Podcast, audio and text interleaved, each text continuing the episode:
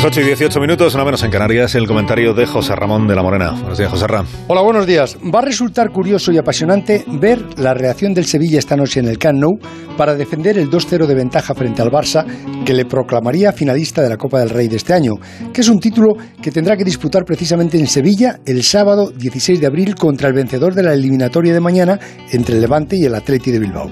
Ha mejorado bastante el Barça porque está Messi de nuevo en modo activo.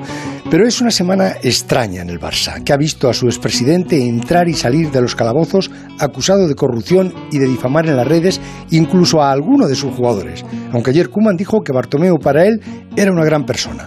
A mí, sin embargo, me gustaría más saber lo que piensan Messi o Piqué. También tengo curiosidad esta noche y mañana en comprobar qué han acordado los árbitros en esa reunión de ayer para unificar criterios cuándo es mano de penalti y cuándo no, y cuándo es expulsión un codazo y cuándo no. Ayer el exárbitro Velasco Carballo, ahora capataz de los árbitros por decisión personal de Rubiales, dijo que el árbitro de Villarreal se equivocó el domingo y que debió expulsar al jugador del Atlético de Madrid, Lemar, por el codazo a Capué pero después de señalar al infractor se deshacen elogios hacia sus subordinados diciendo que son los mejores de la historia. Esa sí que es una de las piruetas verborreicas más cínicas de la historia que yo haya escuchado.